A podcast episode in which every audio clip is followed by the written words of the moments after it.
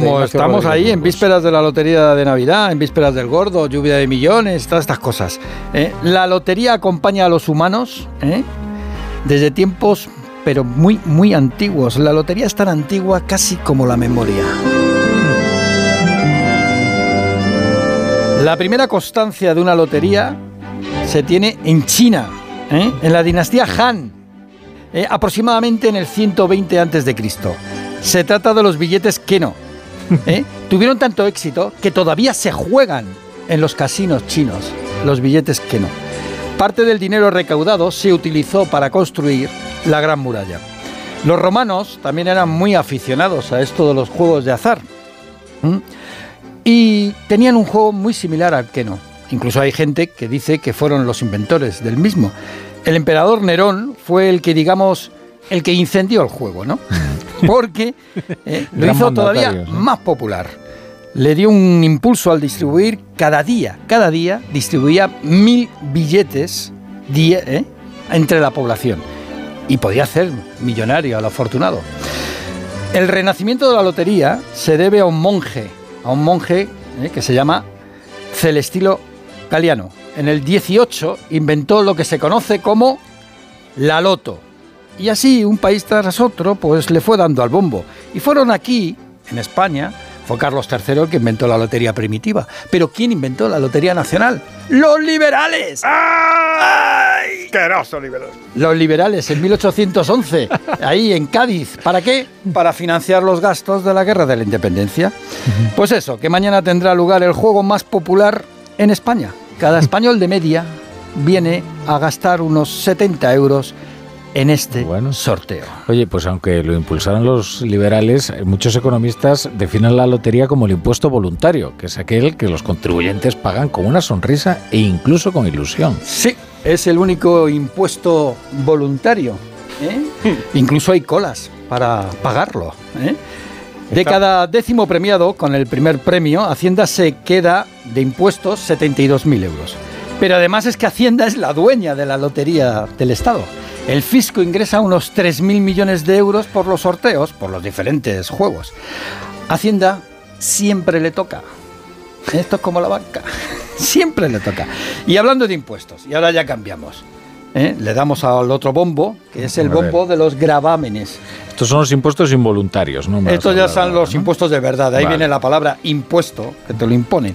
El Senado ha aprobado esta tarde sin cambio sin ningún cambio, los, los nuevos gravámenes a la banca, a las energéticas y a las grandes fortunas, como anunciaba el presidente de la Cámara Alta, Ander Gil.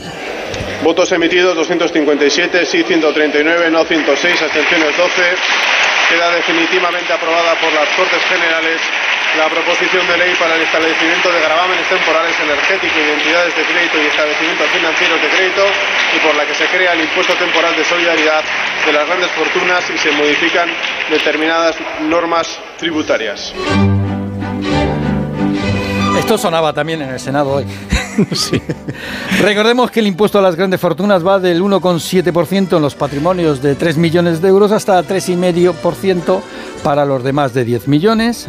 Esto es un impuesto deducible en el impuesto de patrimonio, es decir, va con regalito a las comunidades autónomas y a las energéticas se le aplica un gravamen del 1,2 en su facturación, salvo las actividades reguladas, que son muchas, y a la banca el 4,8 sobre comisiones e intereses. Ahí ha dejado el gordo hoy Hacienda en el Senado. Bueno, bueno. Oye, donde no ha habido fumata blanca ha sido en la mesa del diálogo social para elevar el salario mínimo. No ha habido ni blanca ni negra, no ha habido fumata directamente. La COE ha dado un plantón en toda regla, aunque ha enviado, eso sí, una misiva. Dicen que el cartero llama dos veces. Bueno, pues con su propuesta, una misiva con una propuesta de salario mínimo, 1.040 euros, 60 euros menos de lo que reclaman los sindicatos. Yolanda Díaz estaba algo más que molesta hoy con la patronal. Le pido a los agentes sociales que cumplan con sus obligaciones constitucionales y que el señor Garamendi eh, deje de trabajar en diferido. En la mesa se está presente, no remitiendo papeles y negociando desde fuera.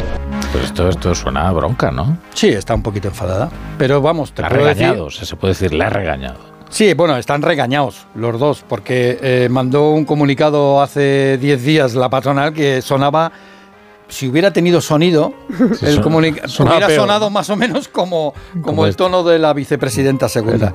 Y es que Garamendi y la COE han culminado hoy su amenaza de ruptura con el Ministerio de Trabajo en el diálogo social tras acordar Yolanda Díaz, recordemos, con Bildu la autorización previa en los seres. La COE, por cierto, hoy ha nombrado su nueva junta directiva y hay cambios. Por ejemplo, el presidente de la patronal madrileña asciende a vicepresidente. Primero, se mantiene Sánchez Libre, líder de la oposición a Garamendi.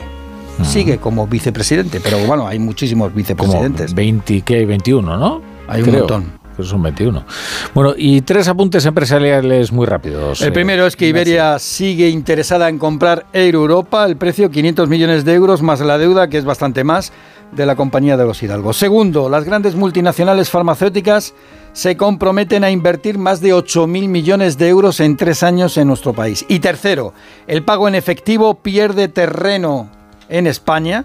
Destaca el aumento del pago con aplicaciones móviles y aquí, aquí resalta Bizum, que llega a suponer el 13% del pago entre particulares. Y mañana, Rafa, mañana después del sorteo, del sorteo de la Lotería Nacional de Navidad, ya verás como Bizum va a echar humo. Yo creo que soy.